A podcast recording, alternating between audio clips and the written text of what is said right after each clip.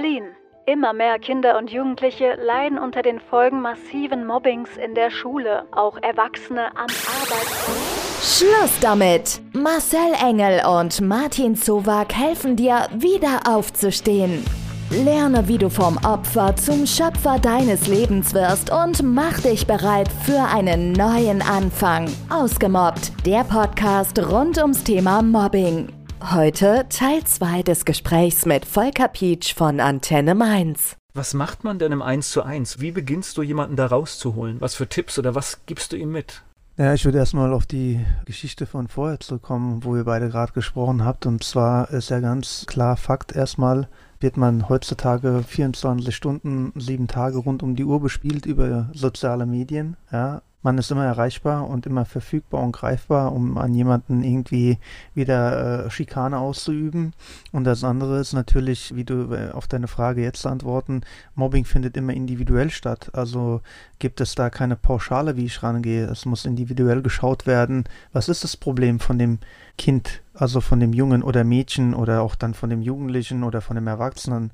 Dann muss man gucken, wie lange das schon geht, wo der ganze Ansatz angefangen hat, was denn der ausschlaggebende Punkt war. Hat man selber provoziert? Woher kam die Provokation? Was wurde bis dato gemacht? Welche Art von Mobbing fand schon statt? Ne? Sind es nur so harmlose Sticheleien? Sind es schon, sage ich mal, mehr schon bösartige Geschichten, wie dass man einen dem Reifen platt sticht auf dem Fahrrad oder den Schnellspanner locker macht, damit der andere, wenn er bei voller Geschwindigkeit ist, irgendwie das Rad verliert und sich dann böse überschlägt. Also da gibt es ganz, ganz verschiedene Ansätze und das muss immer wieder individuell ausgefiltert werden, wo derjenige oder diejenige Person sich gerade befindet. Aber gibt es so trotzdem allgemeine Grundsätze? Ich denke, so wie ich auftrete, das spielt ja irgendeine Rolle. Selbstverständlich. Also letzten Endes ist immer erstmal die Körpersprache. Wir werden immer wahrgenommen in jedem Raum, wie wir auftreten, ob wir als arrogant, überheblich oder als ängstlich und schüchtern wahrgenommen werden.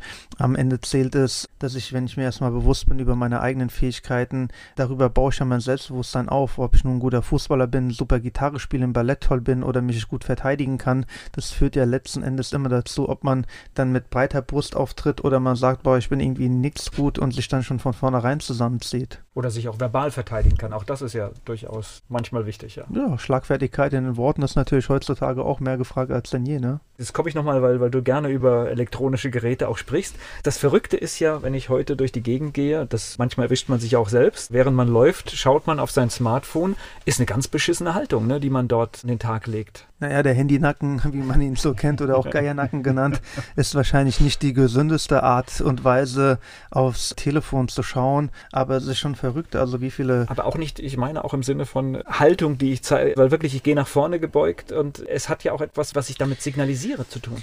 Ja, schon, aber da es auch so viele tun, kommt es eher mehr einer Gesellschaft nahe, die eher Gleichgültigkeit empfindet, wo man nur noch mit seinem Kopf in diesem Display drinne hängt, einfach durch die Gegend läuft, man nimmt ja kaum noch was wahr, manchmal verpasst man natürlich auch, wie du sagst, auf diese Art und Weise nicht nur die richtige Körperhaltung zu haben, sondern überhaupt auch Gefahrensituationen zu erkennen und die muss auch nicht immer zwangsläufig durch fremde Dritte entstehen. Das kann allein auch im Straßenverkehr dann schon passieren. Wie viele Menschen haben das Handy am Telefon, haben das Handy am Steuer und rammen irgendwie ein Auto oder einige Leute, die laufen über die Straße, werden vom Radfahrer angefahren, nur weil sie die ganze Zeit auf ihr Display schauen. Also, ja, ich hatte letztens auch mal so einen Fall gehabt, das war der Klassiker, der ist fast einer gegen die Laterne gelaufen draußen, weil er die ganze Zeit so vertieft in sein Handy geschaut hat. Und dann war ich auf meinem E-Scooter unterwegs und dachte mir, hm, soll ich mal klingeln und laut rufen, bevor der jetzt gleich irgendwie mit seiner Stirn frontal diese Laterne küsst, aber er ist im letzten Moment noch ausgewichen.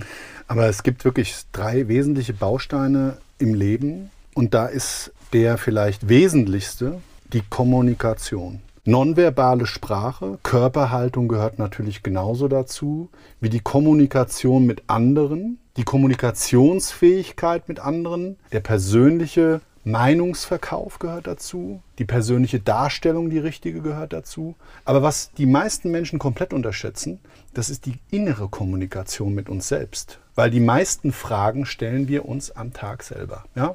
70 bis 80 auch blöde Sachen zu uns. Ja, ja 70 bis 80.000 Selbstzweifel und so weiter. Und da fängt das an. Und da setzt auch genau dieses Coaching von Martin und auch ich führe ja Coachings durch mit Menschen und nicht ausschließlich im Mobbing-Bereich da setzt es genau an. Du musst erstmal mit dir persönlich gewisse Fragen ins Positive lenken. Das musst du klären mit dir. Also wenn du dir vor Augen hältst, 98,5 Prozent der Menschen, die in ein Spiegelbild gucken morgens, sind mit dem, was sie dort vor Ort dann sehen, nicht zufrieden. Entweder das Äußerliche und oder aber gleichzeitig auch manchmal noch das Innere. Das heißt, da ist schon der größte Fehler an sich drin. Und das führt dann leider auch, gerade wenn du ein Mobbing-Opfer bist, genau nämlich eine Parallele. Du hast schon eine innere Kommunikation, die fehlerhaft ist. Und bei Kindern liegt es manchmal einfach an ihrer Entwicklungsphase, also diese neuronalen Verknüpfungen, die gerade stattfinden und so weiter. Dann sind die vielleicht auch mal in sich gekehrt, zurückgezogen und dann in dem Augenblick für andere vielleicht auserkoren als Opfer weil sie sich selber gerade schlecht fühlen als Täter und dann einfach eine Bühne kriegen. Ja? Ein Täter braucht immer Bühne. Der würde wahrscheinlich niemals, das wirst du kaum hören, auch in so Einzelgesprächen, mobben, wenn keiner dabei ist. Weil dann interessiert es den nicht. Dann hat er keine Showtime. Ja? Und genau da ist der Ansatz, ich habe das ja selber schon mitgekriegt von Martin, sensationell, dass er erstmal aufschlüsselt, wo ist denn einfach die innere Kommunikation gerade und wo kann man da ansetzen. Bei Kindern viel, viel schwieriger wie bei Erwachsenen, weil du einfach auf viele Sachen der Entwicklung Rücksicht nehmen musst, die beim jugendlichen, erwachsenen Menschen schon abgeschlossen sind. Und wenn wir jetzt den Blick so machen, wie du ihn schilderst, sind wir dann wirklich alle in der Verantwortlichkeit. Also ich würde sagen, auch vor allem, was wir nicht vergessen dürfen und was unerlässlich ist und für mich hat es keine Altersstufe, ist die Achtsamkeit. Ja, also die Achtsamkeit ist mit Abstand die Königsdisziplin, weil die tut uns dann letzten Endes auch schulen, ob irgendetwas mit uns innerlich nicht stimmt, äh, die Wahrnehmung. Dafür müssen wir ein Gespür entwickeln. Deswegen brauchen wir die Achtsamkeit. Völlig egal, ob im Straßenverkehr oder in irgendwelchen Situationen, der Partner, Partnerin ist nicht zufrieden, Gespräch mit denen führen. Da stehen irgendwie drei komische Leute, muss ich da jetzt unbedingt vorbeigehen. Also da gibt es bestimmt eine Handvoll Beispiele, die man jetzt nennen könnte und die das weit einfach nur ausweiten würden und bestätigen würden. Aber in der Regel ist es so, Achtsamkeit und natürlich, wie du das dann auch sagst, gehört dann die Eigenverantwortung dazu, auch selbst die Eigeninitiative zu ergreifen und selbst bei sich anzufangen und dort auch die Veränderung stattfinden zu lassen. Ja, also nach dem Sprichwort, wenn du was verändern willst, dann sei am besten selbst die Veränderung. Aber ich gebe dir absolut recht, die Achtsamkeit auch anderen Menschen gegenüber in unserem sozialen Umfeld, mein, mein, die ist genau. mit Sicherheit eine Sache, die wir in unserer Gesellschaft, die ja sowieso extrem schwierig ist, mit vielen Problemen behaftet, mit viel Angst werden wir ja im Moment bespielt. Ja? Und Angst schürt nun mal negative Gedanken. Und genau da sind wir alle umso mehr gerade gefordert, in diesem unserem Herzensthema gegen das Mobbing einfach nochmal ein Stück weit vielleicht auch da Menschen zu helfen, weil eins bringt es mit Sicherheit für uns als Geschenk. Wenn wir achtsam auf andere schauen und eine helfende Hand reichen, ist die Dankbarkeit und das, was zurückkommt, unbezahlbar ich gehe jetzt mal auf den betrieblichen Kontext. Da passiert Mobbing und ich meine, dann ist es die Verantwortung von allen in einem Unternehmen zu schauen, dass man das verhindert. Und manchmal ist es ganz einfach, indem man A, da vielleicht gar keine Energie hingibt, jemanden ignoriert, der versucht zu mobben oder vielleicht auch einfach mal eine Frage stellt. Wie meinst du das denn? Genau. Ein bisschen mehr Courage, ein bisschen mehr Meinung sind wir ja auch mittlerweile alle sehr, sehr zurückhaltend, oftmals zurückhaltend, weil wir könnten ja wieder bewertet werden von anderen. Und da habe ich ja in meinen Coachings immer eine ganz, ganz klare Richtung. Trainiere außer Menschen, die dir wichtig sind, dir an, drauf zu pfeifen, was andere über dich denken. Weil die kennen dich nicht, die interessieren sich auch wahrscheinlich nicht für dich. Sie selber haben vielleicht nur gerade eine Phase, wo sie, wenn sie die Aufmerksamkeit auf dich lenken, eine helle Sternstunde. Du hast etwas Schönes gesagt, das muss ich noch aufgreifen. Das Thema Angst. Tatsächlich ist ja zwei Jahre wirklich auf uns eingetrichtert worden. Und ich kann wirklich nur jedem empfehlen, wenn man vor irgendetwas Angst hat, bitte informieren, recherchieren. Es hilft sehr viel. Und dass man einfach sagt, wenn etwas ist, was Angst macht, muss man einfach Informationen einholen. Hm, ganz genau. Und viele Dinge erledigen sich dann ganz, ganz schnell. Lass uns nochmal auf diese ausgemobbt Welt kommen. Da gibt es jetzt diesen Ratgeber, der erste Impulse gibt, weil ich glaube, es ist ein Thema, mit dem man viele Menschen erreichen muss.